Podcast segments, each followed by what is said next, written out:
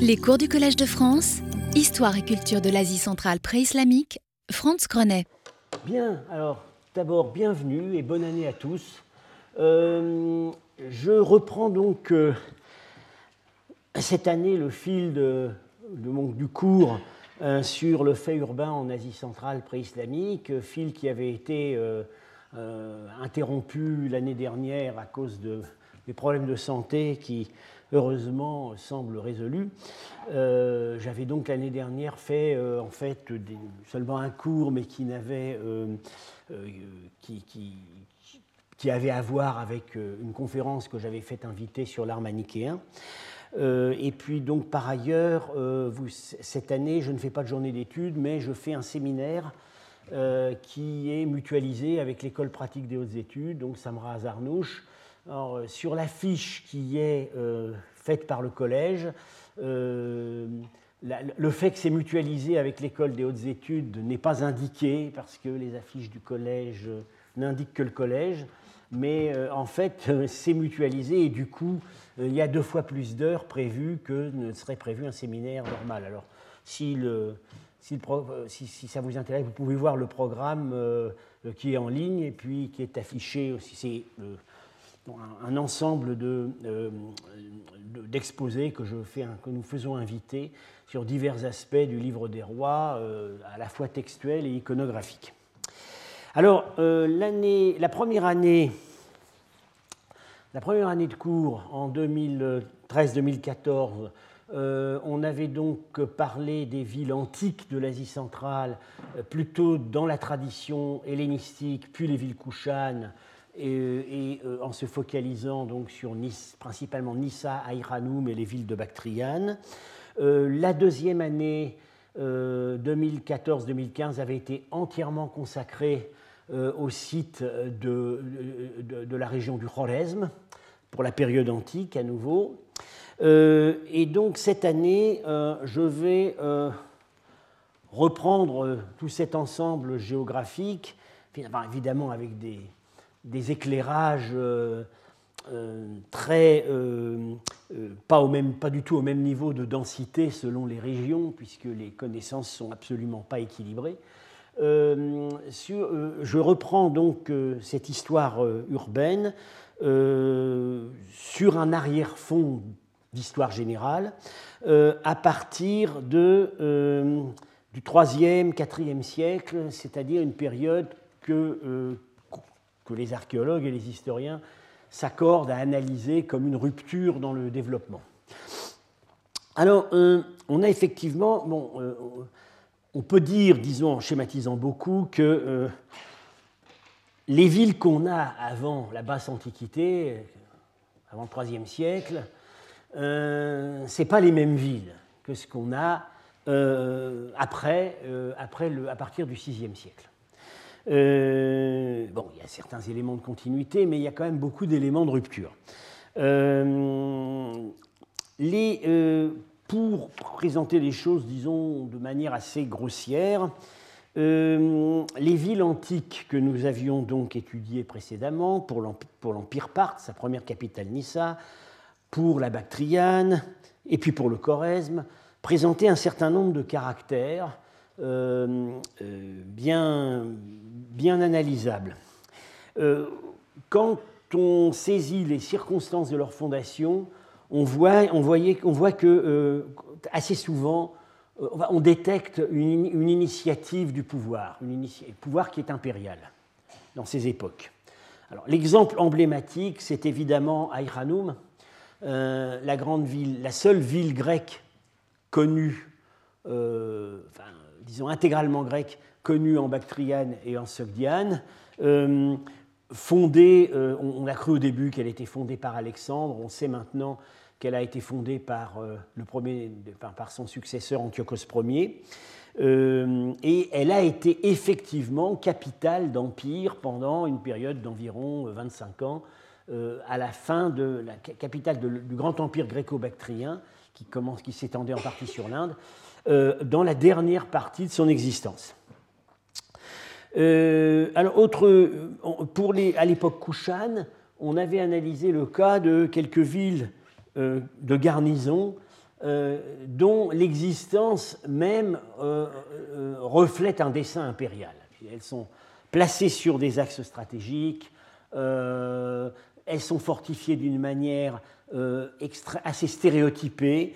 Hein, on avait analysé le cas de Kampir Tepe, évidemment ville de garnison stratégique, sur le gardant un passage de la Moudaria. On avait analysé le cas de Dilbergine au nord de l'oasis de Bactre. Autre caractère qu'on pouvait, euh, qui, était assez marquant dans ces villes, les plus grandes d'entre elles euh, ont des fortifications surdimensionnées. Euh, les grandes villes sont faiblement occupées, à la période antique, les grandes villes sont faiblement occupées à l'intérieur des remparts, au point qu'on euh, a parfois pu mettre en doute leur caractère véritablement urbain. Euh, dans le cas d'Aïkhanoum, c'est assez paradoxal parce qu'on on a des, des, trous importants à l'intérieur des remparts, mais en même temps, le rempart ne, ne marque pas véritablement la fin de la ville.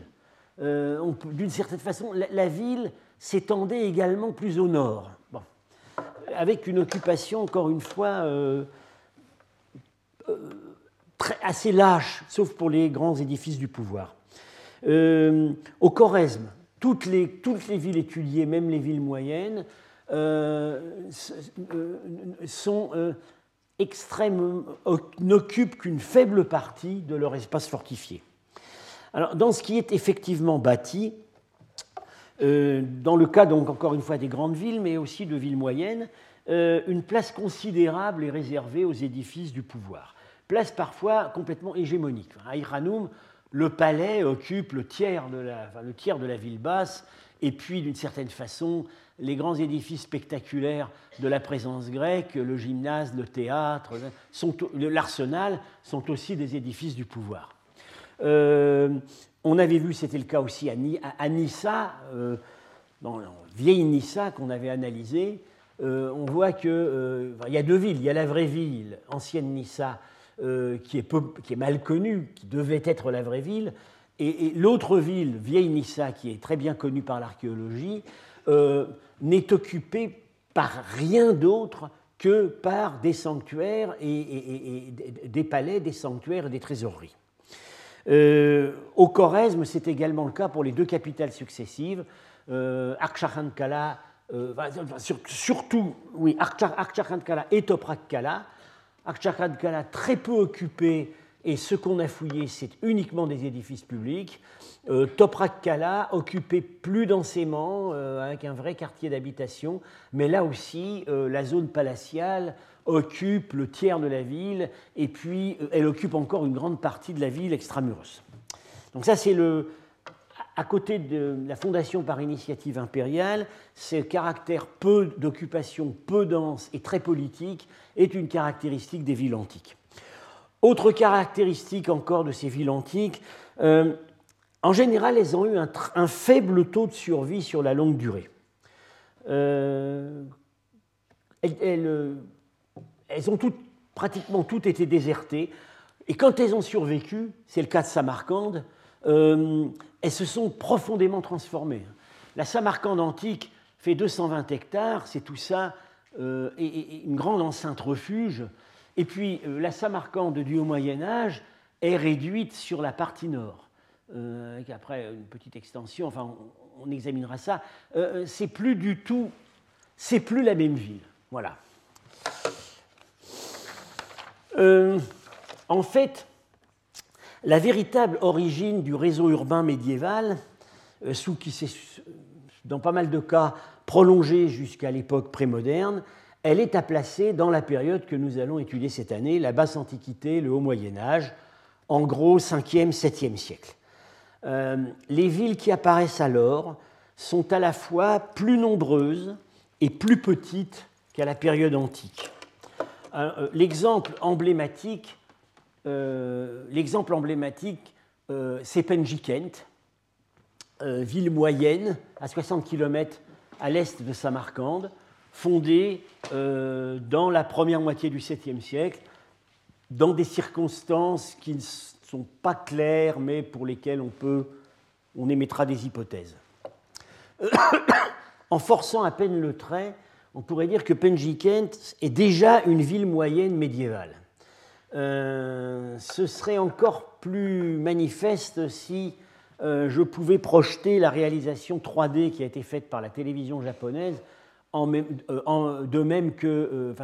il y a eu une, semblable réalisation sur Aïranoum et vous avez pu la, voir lors de mon séminaire de la première année, présenté par Guy Lécuyot je vais essayer de me procurer euh, le, programme 3D euh, qui a été fait pour Penjikent, euh, en, collaboration très étroite avec les fouilleurs. Ce n'est pas du tout de la fantaisie.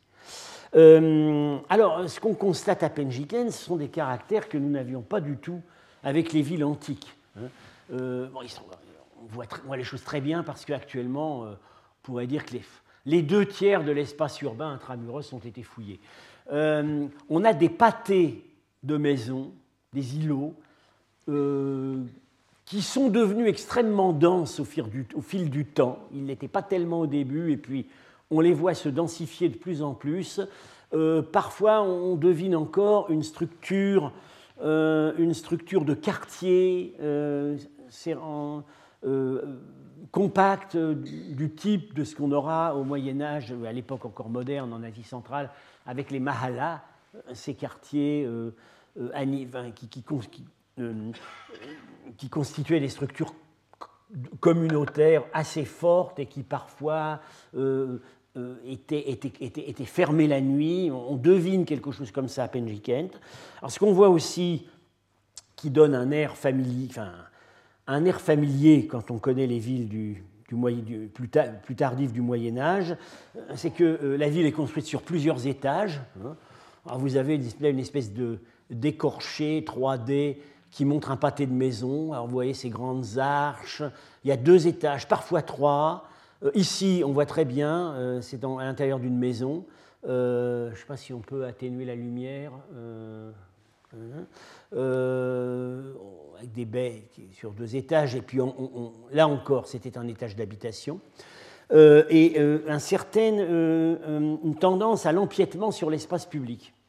les rues ont tendance à se faire grignoter, et puis parfois elles sont enjambées carrément par des passerelles. En fait, le, ce, qui, actuellement évoquerait le plus ce, que pouvait être Penjikent, euh, c'est des villes du Turkestan chinois comme euh, Kashgar, qui a été euh, depuis quelques années complètement réurbanisé, ou Yarkand. Alors, autre caractère qu'on voit à Penjikent et qu'on retrouvera dans les villes médiévales d'Asie centrale, c'est qu'il n'y a, pas véritablement. on, a, on a une espèce de souk généralisé. C'est-à-dire que a, un petit souk ici euh, organisé autour d'une place, mais c'est très loin, il est très loin d'absorber toutes les activités commerciales. En fait, la plupart des grandes des rues qui parcourent les quartiers aristocratiques euh, sont des souks. Euh, les, rez-de-chaussée des maisons aristocratiques sont loués à des artisans et à des commerçants. Et il y a en plus un souk à, la, sortie de la ville euh, sur cette porte. autre caractéristique, enfin, c'est les lieux de, rassemblement, les endroits où on peut supposer que la population pouvait se rassembler, c'est uniquement les cours des deux grands temples.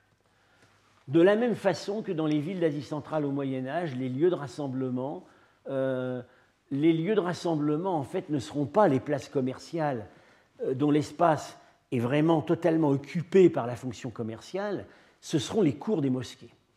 Et là, ou les places qui s'étendent devant les mosquées. Et là, c'est pareil. Et évidemment, euh, euh, il, est, il, est, tentant de rapprocher cela des informations que nous avons sur l'existence de véritables structures municipales euh, on n'avait aucune information de ce type pour la période antique. On ne sait absolument pas euh, euh, quel type d'institution, s'il y avait les institutions civiques à Irano, si c'était autre chose qu'une ville royale. On n'a aucune donnée là-dessus. À Nisa, c'est clair qu'il n'y avait pas d'institution civique, c'était uniquement une ville, une ville destinée à l'usage du roi et de la cour. Euh, à Penjikent, euh, comme dans en général les villes sogdiennes, on sait qu'il y a une assemblée, un corps, un corps municipal qu'on appelle le NAF, ça veut dire le peuple. On suppose qu'il s'agit du conseil représentatif des grandes familles. Et puis, ça c'est une découverte qui a été faite relativement récemment, à Samarcande, il y a un maire euh, dont le titre est, qui s'appelle le Rouecht, et euh, ce qui annonce la fonction de maire de la ville qu'on aura dans les villes d'Iran et d'Asie centrale islamique avec le, terme arabe de raïs.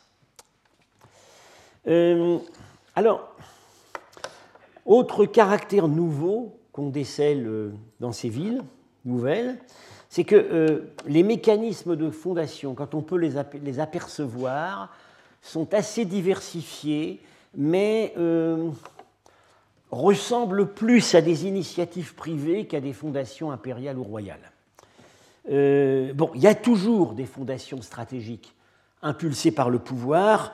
nous verrons un peu plus loin le cas de, de, villes fondées euh, au deuxième, troisième siècle sur le front de la steppe au nord par une coalition de plusieurs villes sogdiennes, hein. mais ça n'a pas l'air d'être le cas majoritaire. Alors, euh, des textes sur la façon dont sont nées les villes sogdiennes, il en existe, il n'en existe pas beaucoup, mais euh, se rapportent en fait à des époques un peu plus tardives que celles que nous étudions maintenant, mais ils sont quand même ils sont intéressants. Et ils méritent, à mon avis, une, utilisation rétrospective. Euh, on a d'abord, euh, le premier texte est relatif à euh, des événements qui se passent à Boukhara ou et à partir de Boukhara, à peu près vers 560, au moment où l'empire turc occidental euh, prend le pouvoir euh, à la place de l'empire précédent, qui était l'empire des Eftalites. On va parler de tout ça. Euh, les gens alors, ça vient d'une chronique médiévale qu'on connaît en persan, hein, l'histoire de Boukhara de Narshahi, mais qui repose elle-même sur une source arabe du, XIIe siècle, reposant elle-même sur probablement des témoignages recueillis auprès des derniers descendants des rois préislamiques de Boukhara. Donc c'est un texte riche, plutôt bien informé. Les gens se rassemblèrent de tous côtés dans l'oasis et furent heureux là. Certains vinrent du Turkestan car il y avait beaucoup d'eau, d'arbres et de gibier. Le district leur plut et ils s'installèrent. D'abord, ils plantèrent des tentes et des pavillons, puis avec le temps, davantage s'assemblèrent et ils construisirent des bâtiments.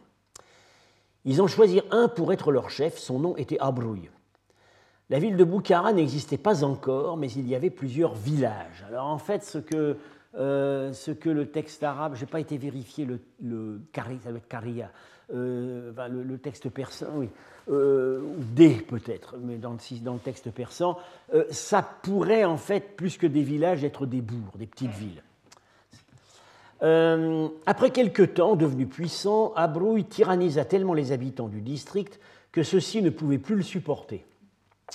Les Dirkhan, Dirkhan c'est donc les seigneurs de village, et les riches marchands fuyèrent ce district et allèrent au Turkestan et à Taraz, c'est-à-dire qu'ils sont allés loin.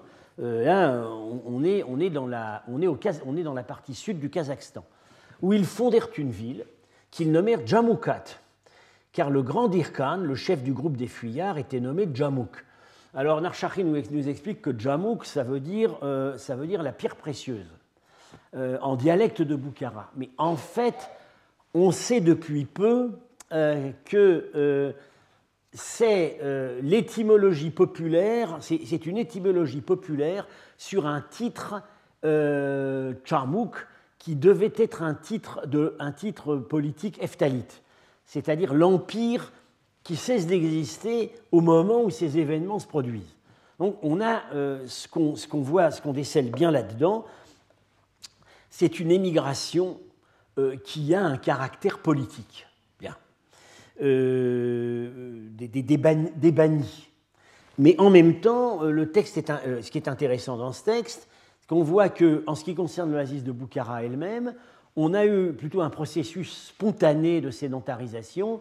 Les gens ont commencé par planter leur tente sans la bouger, et puis au bout d'un certain temps, ils se sont mis à construire en dur. Euh, et puis alors, on voit donc que euh, euh, ces populations émigrent en groupe et vont transporter leur hiérarchie sociale là où elles vont fonder des nouvelles villes, puisque donc le chef visiblement des bannis, le Dikhan Jamuk, préside à la fondation de la nouvelle ville, très loin de l'ancienne. Alors on a un deuxième texte, il y en a quelques autres, mais à mon avis c'est les deux plus intéressants. On a un deuxième texte sur quelque chose qui s'est passé à, l'ouest de Tunwang, dans euh, le désert du Lobe Nord, donc dans la partie sud-est euh, euh, du, Taklamakan. Ça se passe apparemment vers 640 et ces événements sont connus par une chronique chinoise locale de Dunhuang. Dans la période 627-649, hein, je, simplifie un peu les traductions parce qu'évidemment il, y a un nom chinois qui désigne cette période. Un grand chef du royaume de Samarcande, nommé Kang Gematian, en fait en, chinois il s'appelle Kang Yentian, mais Yoshida a trouvé que euh, par des règles de transcription qu'il a établies, euh, son vrai nom c'est Gematian. Alors Kang, c'est le nom de famille qu'on donnait à tous les gens venus de Samarcande les Chinois avaient neuf noms pour les Sogdiens. Euh, An, ça voulait dire venant de Bukhara. Kang, ça voulait dire venant de Samarcande, euh, etc. Donc il vient de Samarcande, Kang. Euh, alors c'est euh, ça n'apparaît pas au premier abord, mais en fait ça veut dire Déméter. C'est l'aboutissement phonétique en sogdien de passe à je, hein, c'est une loi phonétique. Euh, euh, et Déméter, la déesse Déméter a été d'une certaine manière intégrée au panthéon sogdien. Voilà, puisqu'il il semble que c'est des choses dont j'ai été amené à parler à un certain moment et dont je serai probablement amené à reparler. Euh, il y a des restes des mystères d'Éleusis qu'on décèle dans des textes et dans l'iconographie de, de, de. Euh, au moment, jusqu'à l'époque de la conquête arabe. Alors, donc, ce Gématian, s'il était, était, grec, il s'appellerait Démétrios. Alors, quand Gématian vint vers l'est et habita dans cette ville, Shanshan, qui est une ancienne ville qui remontait euh, à l'époque contemporaine des Couchants, des Sogdiens le suivirent et ils formèrent une agglomération de tous les côtés de cette ville, c'est le désert de sable. Alors après, on nous parle d'autres villes fondées à la même époque. Ville nouvelle. De cette ville vers l'est, il y a 100 km jusqu'à la place forte de la ville de Pierre. Alors la ville de Pierre, euh, c'est probablement en fait la, manière dont on a rebaptisé l'ancienne ville de Shanshan, réoccupée par les immigrés sogdiens. Lorsque Kanggematian s'établit à Shanshan, il édifia d'abord la ville nouvelle. Ville du raisin. De cette ville vers le sud, il y a 1,6 km jusqu'à la ville de Pierre. Donc en fait, c'est un faubourg. C'est Kanggematian qui l'a construisit. Il planta de la vigne au milieu de la ville. Euh, enfin, la ville de Sapi. Vers le nord, il y a 190 km jusqu'à la ville de Pierre. C'est Kanggematian qui l'a construite. Constamment, il y a des Tibétains qui vont et viennent.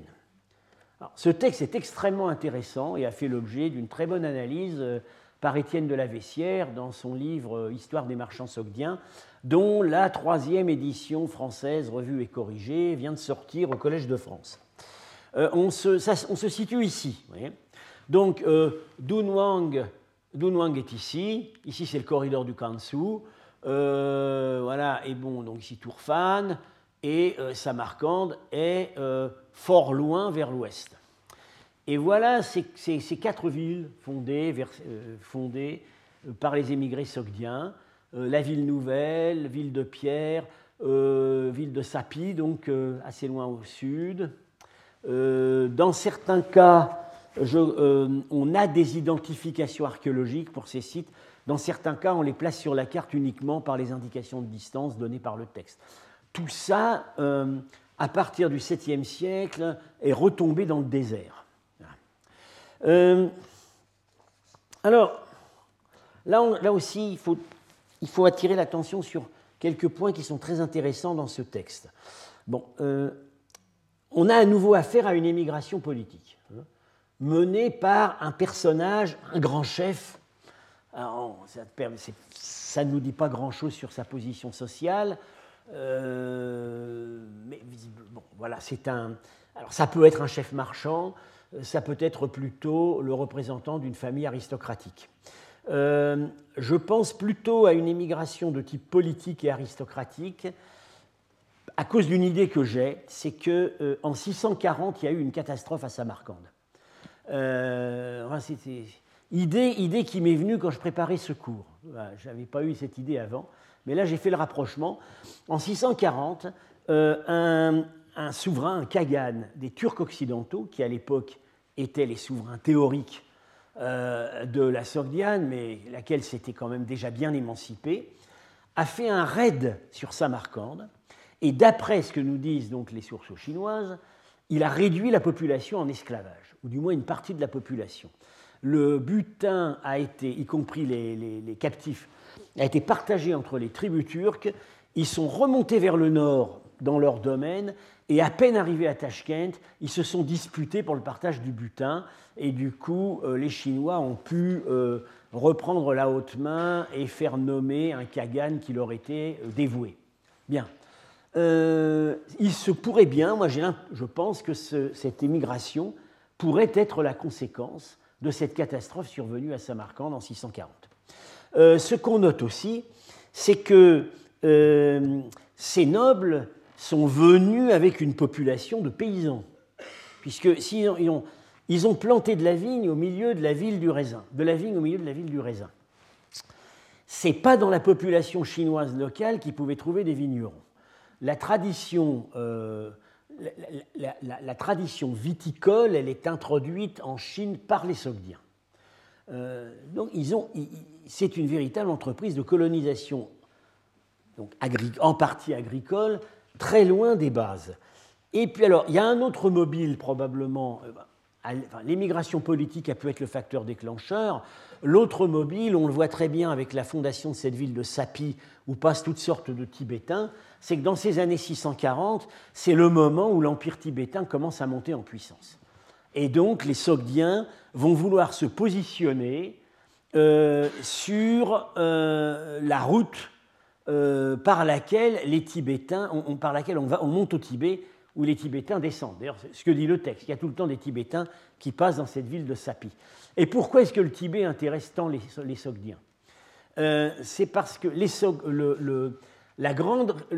l'une des grandes richesses commerciales du Tibet à cette époque, c'est le musc. On ne trouve le musc qu'au Tibet. C'est une glande euh, c'est une glande sur une sorte de, chèvre sauvage et c'est particulièrement sur les plateaux du Tibet. Et on sait par les, lettres des marchands sogdiens euh, du début du IVe siècle euh, que le, le, musc a une énorme importance dans leurs trafics commerciaux. Le prix du musc qu'ils indiquent est l'équivalent du prix de l'or. on dit route de la soie pour les sogdiens, très bien mais euh, c'était aussi les maîtres de la route du musc et également de la route du santal. Le santal, c'est quelque chose de très important dans tous les textes euh, qui concernent directement leur pratique commerciale. Alors, ces deux âges de la civilisation urbaine centra-asiatique, grosso modo l'âge antique post-hellénistique euh, et l'âge haut médiéval, euh, sont séparés par une période, milieu 4e, milieu 6e siècle, euh, qu'on s'accorde à considérer comme sombre et qu'on appelle parfois, euh, que les archéologues travaillant en Asie centrale appellent parfois les invasions barbares, hein, par analogie avec ce qui s'est passé chez nous. Alors, ces invasions barbares ont touché l'ensemble de l'Eurasie au même moment. Hein. Ça commence un peu plus tôt en Chine, dès le début du IVe siècle, ça, commence un peu plus tard en Inde, début du 5e siècle, et puis ben, en Occident, c'est à peu près contemporain euh, des invasions barbares d'Asie centrale. Euh, dans les quatre cas, Occident, euh, Occident romain et Orient romain d'ailleurs, Chine, Inde et Asie centrale, l'un au moins des peuples envahisseurs est connu sous le même nom, les Huns. Et en chinois, Xiongnu. Alors il y a eu tout un débat historiographique pendant longtemps pour savoir si les Huns, c'était les, peuples, c'était la même chose que ce que les Chinois appelaient les Xiongnu. Ce débat semble être en voie de se régler positivement. Oui, Xiongnu, c'est le nom, c'est le nom qui correspond au nom des Huns. Euh, et euh, il y, a certainement, bon, cette unité de nom ne recouvre évidemment pas euh, totalement une, unité ethnique réelle, mais il y a très probablement des éléments de continuité. il y a aussi un autre peuple qu'on retrouve au moins à deux bouts de la chaîne, c'est les Alains, qui sont eux des iranophones, euh, on les trouve à la fois dans les envahisseurs d'Occident et dans les envahisseurs d'Asie centrale. On les trouvera en Chine, mais beaucoup plus tard, à l'époque de Kubilai Khan, parce que là, ce sont des déportés. Euh, les modalités et l'impact de ces invasions, les modalités et l'impact à long terme de ces invasions barbares euh, sont actuellement au cœur d'un débat historiographique, historiographique très vif chez les historiens d'Occident. Et euh, il convient euh, de prendre connaissance des termes de ce débat avant que nous en revenions aux réalités d'Asie centrale. Euh, je renvoie à la meilleure façon d'avoir un accès rapide et agréable au débat en question, c'est de prendre deux numéros de la revue L'Histoire, qui sont parus à un an d'intervalle, qui sont tous les deux excellents, euh, je renvoie au numéro 415 d'octobre 2015, La chute de Rome, et le numéro 428, octobre 2016, spécial Moyen Âge, quoi de neuf, qu'a dirigé euh, mon collègue Patrick Boucheron. Alors, dans euh, ce dernier numéro, par exemple, on a des articles d'archéologues français directement engagés dans les fouilles urbaines. Et euh, on s'aperçoit que ce sont des discussions extrêmement techniques mais très intéressantes. Il y a tout un débat qui fait jour, qui, qui, a cours actuellement sur ce qui est écrit ici, ce qui est indiqué ici A. Bon, ça vous paraît pas très éloquent. Hein C'est ce qu'on a sous les, les rues de, la ville de euh, sous les rues, les pavés des rues de la ville de Noyon. Qu'est-ce que c'est que A? Alors A, c'est ce qu'on a, c'est ce que les archéologues appellent les terres noires, et pendant très longtemps, on a considéré que euh, l'omniprésence de ces terres noires sur les sites urbains de la Gaule à cette époque était un signe de déprise urbaine. Ça voulait dire que ben là où il y avait eu la ville romaine, euh, il, y avait, des jardins ou des friches ou des pâturages, etc. Eh bien, il paraît que non. Voilà, de nouvelles analyses, de, euh, notamment polynologiques et, autres, minéralogiques, tendent à montrer qu'en fait, euh, euh, c'est de la zone urbaine, simplement hum, des facteurs biologiques sont intervenus qui font que on ne distingue plus les sols, on ne distingue plus les niveaux d'occupation, etc. Mais ce n'est pas du tout une espèce de gros paquet stérile homogène comme on a l'impression, euh, ce serait tout simplement l'indication euh, d'une vie urbaine dense qui continue, mais qui ne prend pas, euh, qui, ne prend, qui, ne se manifeste pas sous le même faciès qu'à l'époque romaine, tout simplement parce qu'on on a, on a arrêté de paver les rues. Mais ce n'est pas parce qu'on a arrêté de paver les rues que les rues cessaient d'exister et que les sols des maisons cessaient d'exister. Bon, je je prends ces analyses avec une certaine prudence parce qu'il pourrait y avoir aussi un effet de mode. Euh, j'attends de voir si tout ça va vraiment, va vraiment tenir sur la durée. Mais enfin, euh, euh, d'une manière générale, ce qu'il importe de souligner, c'est que les conclusions de nos archéologues, c'est qu'il y a une nette reprise de croissance urbaine en Occident, enfin au moins en Gaule, à partir de la fin du 7e siècle et ça correspond à ce que les médiévistes trouvent dans les textes, où je, renvoie par exemple au très bon livre de Dominique Barthélemy euh, sur la chevalerie. Les historiens des époques mérovingienne et carolingienne observent également qu'il euh, y a visiblement une expansion qui se met en place, disons au moins au, moins au 8e siècle. On, a, réévalue maintenant totalement l'idée que c'est autour de l'an 1000 que le bon tournant aurait été pris. en réalité, on a une croissance plus ou moins continue, bon évidemment interrompue par, il y a des épisodes euh, perturbateurs comme les invasions scandinaves, etc. Mais en gros, on a une croissance, euh, un phénomène de croissance régulier à partir du 8e siècle. Alors, euh, à rebours de... alors ça, c'est la vision, je dirais, plutôt optimiste de, de l'époque des invasions barbares par nos archéologues. Alors, à côté de ça, il y a tout de même euh, un certain nombre d'historiens euh, reviennent sur l'idée que c'était quand même, ça a quand même été catastrophique. Euh, que les invasions barbares, c'était vraiment les invasions barbares et que l'écroulement de l'Empire romain, c'était vraiment l'écroulement de l'Empire romain et qu'on n'aurait vraiment pas aimé vivre à cette époque. Alors, je signale à ce sujet le livre que j'ai trouvé vraiment excellent de euh, Brian Ward Perkins, euh, paru en 2005, The Fall of, professeur à Oxford, The Fall of Rome and the End of Civilization. The End of Civilization. ça a été traduit en français en 2014 avec un titre plus prudent. C'est La chute de Rome, fin d'une civilisation. The End of Civilization. Euh, pour une présentation brève de ses idées, je renvoie à son interview très intéressante dans le numéro de l'histoire sur la chute de Rome dont je viens de parler.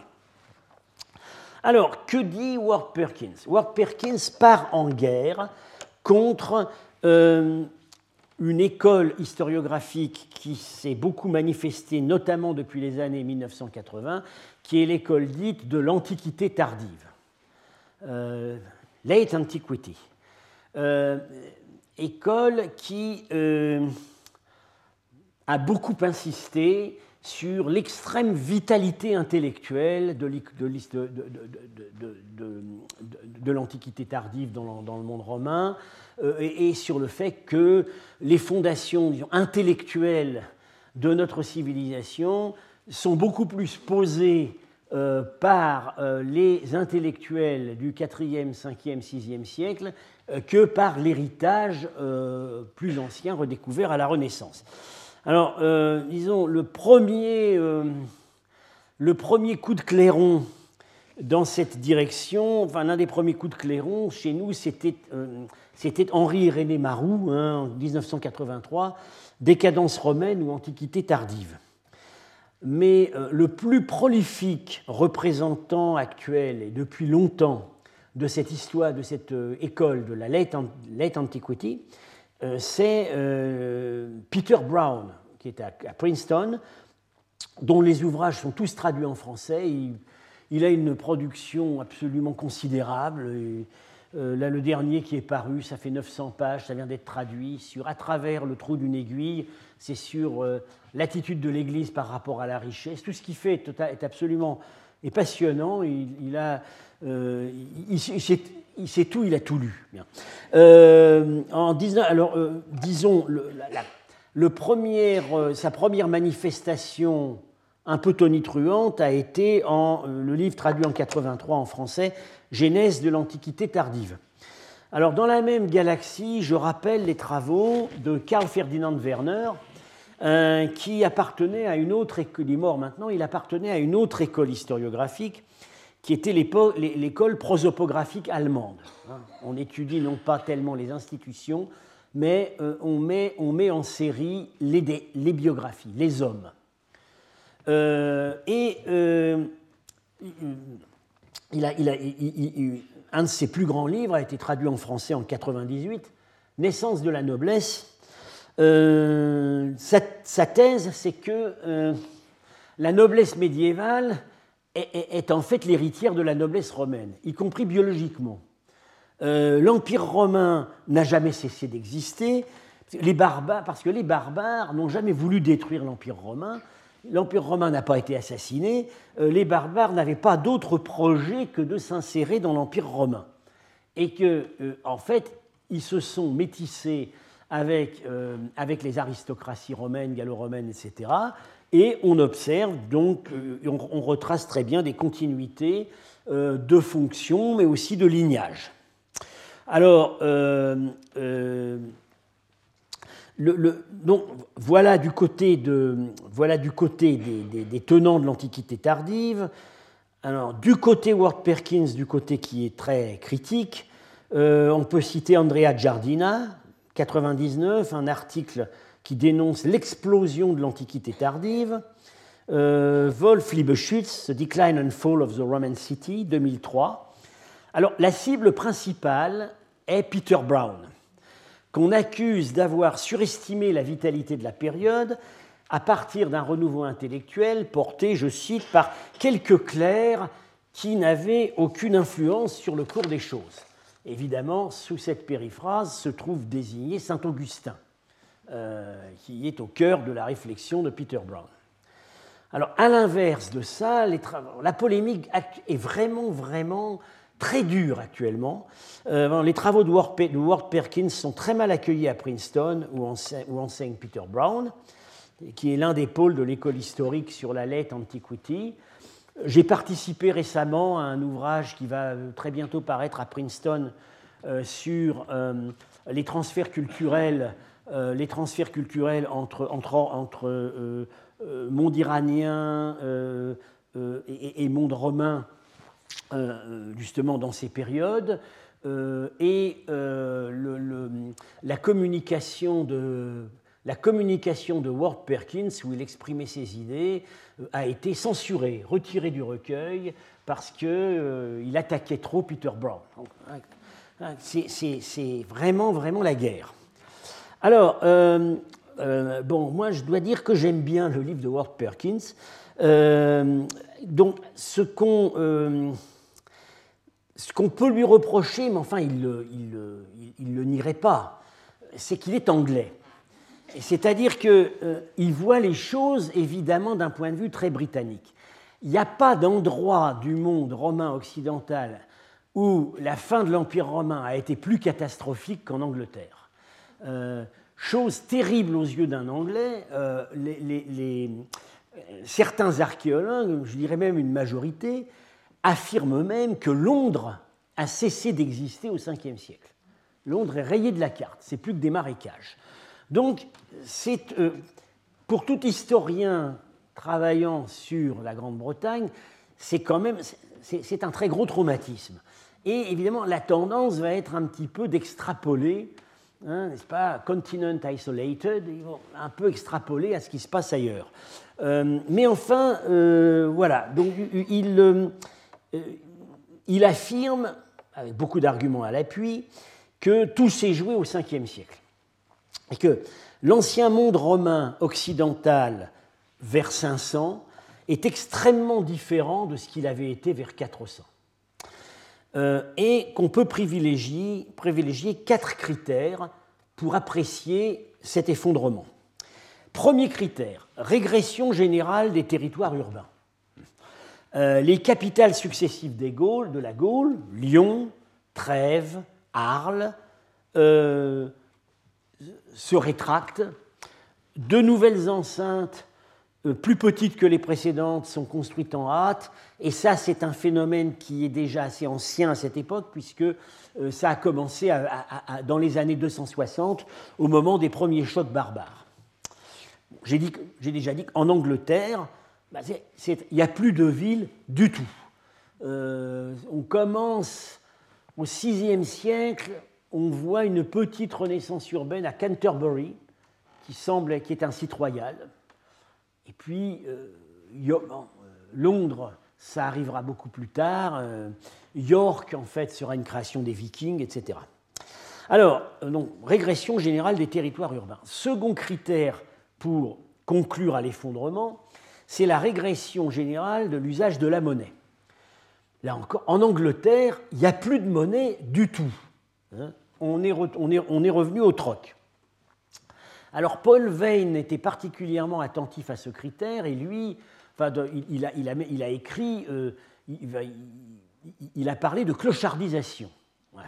Euh, clochardisation du monde occidental. Alors je le cite, on devait payer le barbier avec une douzaine d'œufs. Euh, troisième critère, c'est la chute de la quantité et de la qualité de la production artisanale de haut niveau, notamment la céramique. Euh, le monde romain occidental avait massivement utilisé la poterie sigillée de très très haute qualité fabriquée en Gaule. Elle était exportée dans les ports indiens. Mais il n'y a, plus, a plus du tout ça. La poterie devient extrêmement grossière et en Angleterre, ça va même jusqu'à l'abandon du tour de potier. C'est-à-dire qu'on revient au niveau technologique de l'âge du bronze. Euh, alors, l'arrêt de la production euh, artisanale de, qualité est lié principalement à la rupture des communications sécurisées sur terre et sur mer, qui met fin à la division régionale du travail. On ne pouvait avoir dans l'Empire romain euh, l'assurance d'un accès général à des productions relativement bon marché, mais de très bonne qualité, qu'à une seule condition, le travail était spécialisé en zone et tout cela circulait dans de bonnes conditions de sécurité. C'est terminé. Et alors, quatrième critère de l'effondrement, c'est la régression de l'usage de l'écrit, qui se rétracte vers le sommet de la pyramide sociale. Et même pas tout le sommet de la pyramide sociale, seulement la partie ecclésiastique du sommet de la pyramide sociale. Les élites, laïques sont le plus souvent analphabètes euh, Charlemagne était analphabète. Hein. Phénomène euh, totalement impensable auparavant.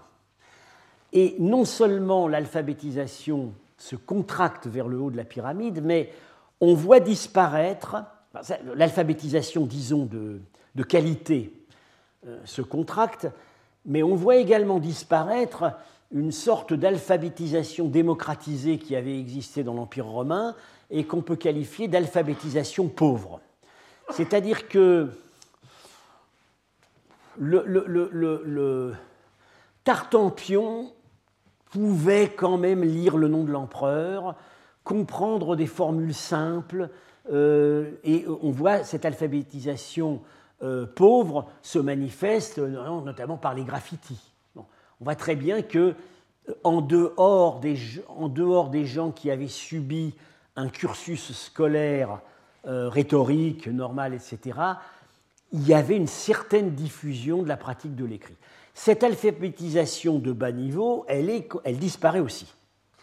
Alors, euh, toujours dans le schéma de Ward Perkins, comment analyser les causes de tout cela? Pour lui, les causes de tout cela euh, ne sont pas les causes, les causes premières ne sont ni écologiques, ni économiques, ni épidémiologiques.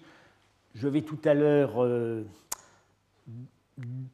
en venir à ces causes possibles que certains aujourd'hui auraient tendance plutôt à mettre en avant. Les causes de cet effondrement, elles sont militaires et politiques. Les barbares avaient toujours voulu s'intégrer, principalement par l'armée. Mais la capacité d'intégration est brisée tout au long du Ve siècle tout simplement par la loi du nombre. L'ampleur des migrations, euh, qui est la conséquence indirecte du choc des Huns au début du siècle. Et là, on retrouve nos Huns qu'on va au même moment avoir en Chine, en Inde et en Asie centrale. Les Huns, la vraie, ça aurait été gérable tout ça, y avait, tous ces mouvements, s'il n'y avait pas eu les Huns. Les Huns, ça a été le coup de billard fatal qui a tout fait exploser. Alors, les murs que les Romains avaient édifiés sur leurs frontières n'ont servi à rien, puisqu'au moment des invasions, de toute façon, les barbares étaient déjà des deux côtés, comme colons ou comme troupes auxiliaires. Donc, mais, mais, à partir du 5e siècle, leur entrée dans l'Empire change de nature. Ils ne remettent jamais en cause l'existence de l'Empire romain. Clovis, la grande fierté de Clovis, c'est d'avoir reçu le titre de consul. Il en était très fier. Euh, ils ne remettent jamais en cause l'existence de l'Empire romain, ni leur allégeance à ses valeurs, mais contrairement à ce qui se passait auparavant, ils arrivent collectivement avec leurs propres lois et leur propre hiérarchie politique qui souvent se sont constituées au cours du processus de migration. Et ils s'approprient les ressources fiscales des territoires qui se font attribuer selon un processus, euh, une procédure qui était ancienne, les fédérati, les fédérés, euh, on leur accordait euh, une partie du territoire pour s'établir. Mais maintenant, du coup, quand ils s'établissent quelque part, ils ne font pas que s'établir, ils font main basse sur toutes les ressources fiscales et ils s'approprient, ils, se livrent à des expropriations, pas tellement, parfois aux dépens des grandes familles, euh, mais en fait, le plus souvent, euh, tout simplement, ils, prennent les terres publiques, les, terres du fisc. Du coup, l'Empire, ce qui reste de l'Empire n'a plus de ressources, et ça démolit les mécanismes de transfert financier sur lequel reposait la puissance romaine et notamment le contrôle de l'armée. Si on essaie, alors paradoxalement, euh, ces invasions qu'on dit massives ne l'ont semble-t-il pas été tellement que cela. Si les chiffrages qu'on essaie de, proposer actuellement, c'est de l'ordre de quelques centaines de milliers. Euh, les francs, peut-être quelques dizaines de milliers n'est pas de la migration très massive, mais euh, ça se produit dans des conditions telles que euh, tout est déstabilisé. Alors, je l'ai dit tout à l'heure, Ward Perkins euh, n'envisage que le facteur politique et militaire. bon, pour certains, il y aurait d'autres facteurs. Et on va voir que certains de ces facteurs pourraient jouer en Asie centrale. Facteurs épidémiques. Euh, il y a deux grandes crises. Deux grandes crises. Alors, assez longtemps avant les invasions barbares, euh, à l'époque de Marc Aurèle, euh, il y a une grande épidémie qui est qu'on dit de peste, la peste antonine. Marc le nom, le nom, officiel de Marc Aurèle, c'est Antonin. Peste antonine qui sévit de 165 à 190 à peu près, avec des récurrences au IIIe siècle.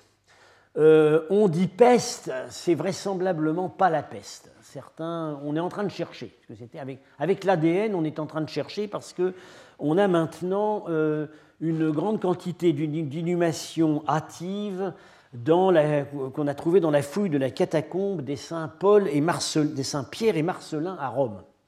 Et on espère par l'ADN trouver ce que c'était. Certains pensent à la variole. Ça aurait été euh, ça, aurait été une catastrophe démographique. Alors, une autre catastrophe démographique qui, elle, est absolument avérée, c'est euh, plus tard la peste, la peste dite de Justinien, qui, elle, est vraiment la peste. Euh, qui commence, on sait exactement quand elle commence et quand elle finit. Elle arrive en Égypte en 540 après Jésus-Christ. Elle atteint immédiatement tout le bassin méditerranéen et avec des reprises, est fini par s'éteindre en 740. Visiblement, euh, les porteurs du bacille, euh, à ce moment-là, ont disparu. Ça dure exactement deux siècles. Euh, et là, je renvoie par exemple à un article. Bon, un, nous avons un collègue, un ancien collègue du collège, le grand médiéviste Pierre Toubert, qui se passionne pour ça actuellement. Et il a fait un article dans le journal des savants au début de l'année euh, sur ces questions-là. Il est très très informé des données, euh, des données ADN, des données médicales, etc. Euh, sa conclusion, qui n'est pas le seul à avoir, c'est que le niveau de dévastation a peut-être été l'équivalent de la peste noire du XIVe siècle, de l'ordre d'une perte de la moitié de la population ou davantage. Et c'était probablement, c'est probablement le même bacille. Euh, la grande question, c'est où est-ce que ce bacille s'est caché entre le 8e et le 14e siècle? Parce qu'il n'y a rien. Il n'y a aucune peste en Occident entre le 8e et le 14e siècle. Il y a des maladies, il y a des épidémies, mais il n'y a pas la peste. On ne sait pas. On ne sait pas. Euh, on pense que euh, le réservoir du bacille devait être, et ça nous ramène hélas à l'Asie centrale, les lacs les lacs euh, saumâtres euh, euh, de l'Asie centrale et la population de petits rongeurs, les gerboises, les petites marmottes, etc. Ce serait peut-être le. Euh, alors quant au vecteur, alors bon évidemment euh, la puce du rat, mais on, tend maintenant, on tend maintenant à penser de plus en plus au chameau. Le chameau pourrait avoir porté directement la puce qui transmettait la peste et évidemment, évidemment euh, c'est assez intéressant de constater que euh, euh, la peste de, des contacts assez commerciaux assez étroits entre l'Empire byzantin et l'Asie centrale se nouent au VIe siècle et la peste de Justinien arrive en 540. Là, il pourrait y avoir quelque chose de, la même manière que la peste noire, en qui commence à apparaître vers 1340, euh, euh, apparaît d'abord dans le cadre des grands déplacements de bêtes et d'hommes de la conquête mongole. Alors, ça c'est les facteurs possibles facteurs épidémiques. Alors, ce qui est à la mode maintenant, ça ne veut pas dire que c'est mauvais, c'est aussi l'idée de la péjoration climatique. Euh, bon, il n'est pas indifférent de constater que les climatologues s'accordent euh, à euh, euh, estimer que l'Empire romain correspond à un certain optimum climatique et qu'il y a une forte une dégradation, une péjoration à, partir du, à partir du IVe siècle. Alors évidemment, ce qui le fait qui frappe beaucoup les esprits euh, de ce point de vue-là, c'est qu'en 406, les Francs, les Alains et les Suèves ont franchi le Rhin sur la glace. Euh, voilà, de la, même, façon qu'au cœur du petit âge glaciaire, en 1795, euh, l'armée française prend, prend l'armée française prend Anvers euh, non, prend Amsterdam en marchant sur la glace. Alors, euh, donc, les, euh, facteurs épidémiques, facteurs climatiques, on parle, alors, aux dernières nouvelles, on parle aussi d'une crise volcanique en Italie dans la première moitié du VIe siècle. bon, j'ai parlé de tout ça à mon collègue Jean-Pierre Brun pour lui demander ce qu'il en pensait. Il est en gros d'accord avec l'idée que euh, le 5e siècle est vraiment un effondrement, euh, mais tout en insistant sur le fait que euh, ça n'allait pas bien dans l'Empire romain depuis les années 260-280. L'organisme était affaibli pour diverses raisons, mais il est certain qu'au 5e siècle, tout bascule. Alors, quel intérêt y a-t-il à rappeler ici ces débats propres à l'historiographie occidentale? Bah, D'une part, la démarche comparative n'est pas sans un... La démarche comparative peut apporter quelque chose à la réflexion. Euh, et, euh, euh, disons, on, peut se fonder sur l'expérience acquise récemment, le raffinement récent des raisonnements interprétatifs euh, euh, concernant l'Empire romain, on peut utiliser euh, exploiter ce raffinement pour travailler sur les données d'Asie centrale qui ont été acquises beaucoup plus récemment ou sont en train d'être acquises. il y a quand même, y a aussi un facteur commun dans tout ça, c'est le facteur 1. donc en Occident, les 1 sont ont été, euh, comme je l'ai dit, le coup de billard le plus catastrophique, par ricochet. Euh, c'est par ailleurs le seul, les Huns étaient porteurs du seul projet impérial alternatif à l'Empire romain. C'est semble-t-il seulement tout à fait à la fin de sa vie qu'Attila s'est mis à rêver d'alliances matrimoniales, d'intégration, etc. Auparavant, son idée, c'est de se construire un empire assis sur les steppes qui va drainer le maximum d'or depuis l'Empire romain. Euh, et les 1, les 1, nous allons voir, ils sont très présents dès le début dans les invasions qui affectent l'Asie centrale. Ils sont très présents en Inde. Alors, euh, les, comparaisons euh, commencent tout juste à s'esquisser. alors, il se trouve qu'il y, a un article très intéressant qui vient de sortir sur la comparaison de l'invasion des Huns en Inde et en Occident. Donc en sautant enfin, directement, directement la, comparaison des deux. C'est un article de Timo Stickler, qui est, à, qui est allemand, qui est maintenant au SOAS à Londres, qui par ailleurs a, publié une, excellente synthèse en allemand sur les Huns, Die Hunnen. Alors là, l'article que j'ai euh, à l'esprit, c'est euh, un article paru tout récemment, The Gupta Empire in the Face of the Hunnic Threat, Parallels to the Late Roman Empire. Alors, euh, il, il, montre, il montre que entre les conséquences de l'invasion des Huns en Occident et les conséquences des invasions des Huns en Inde, il y a d'assez grosses différences. En Occident, les Huns ne se sont pas intégrés. Hein. Ils, refluent, ils sont battus au champ catalonique en 451, ils refluent vers la Hongrie. Deux ans plus tard, Attila est mort, son empire se désintègre. Et ce qui reste des Huns, c'est des petits groupes épars absorbés par les armées romaines, gothiques et franques. En Inde, au contraire, sont venus assez tard, vers 400. Dès 530, ils sont sur le déclin militaire. Mais là, ils sont, d'une certaine façon, ils sont restés. Ils ont réussi dès le début à fonder des royaumes. Euh, dans certains cas, euh, les choses ont pu durer. Euh, une théorie qui n'est pas sans fondement verrait dans les, Huns restés en Inde l'origine des clans Rajput. Alors, Stickler, ce que propose Stickler, c'est que la, différence de comportement s'est acquise en Asie centrale. C'est-à-dire que les Huns d'Attila qui attaquent l'Ouest au moment où ils arrivent sur les frontières de l'Empire romain, n'ont aucune expérience d'une sédentarisation d'une vie urbaine, d'un empire, etc. Ils arrivent avec toute leur brutale sauvagerie, euh, de la même manière que le feront plus tard les Mongols. Alors que les Huns qui arrivent en Inde, depuis, euh, disons, le début du 5e siècle, s'étaient arrêtés en Asie centrale.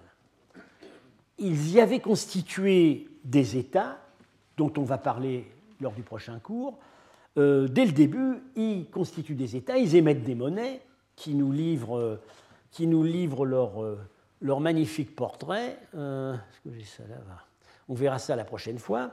Et ils, ils, finissent par s'accommoder de la vie urbaine, etc. Donc quand ils arrivent en Inde, euh, ils, sont, ils sont quelque peu dégrossis, ils ont monté d'un cran. Euh, ce, qui, ce qui serait l'explication du destin euh, plus durable de leur installation. il y a, une, y a un, un quatrième terrain d'invasion barbare que j'aimerais bien comparer aux trois précédents, l'Occident romain, l'Asie centrale et l'Inde, c'est la Chine, à la même époque. Et alors là, je suis demandeur de collaboration. Et l'une des principales collaboratrices potentielles, ma collègue Valérie Hansen, se trouve dans la salle. Voilà, euh, j'ai terminé pour aujourd'hui. Donc nous allons au prochain cours survoler l'état de la littérature scientifique sur la question des siècles, des, siècles obscurs de l'Asie centrale et euh, commencer à examiner en détail les témoignages et littéraires et archéologiques que nous avons sur les vagues successives d'envahisseurs. Je vous remercie. Retrouvez tous les contenus du Collège de France sur www.colège-2-france.fr.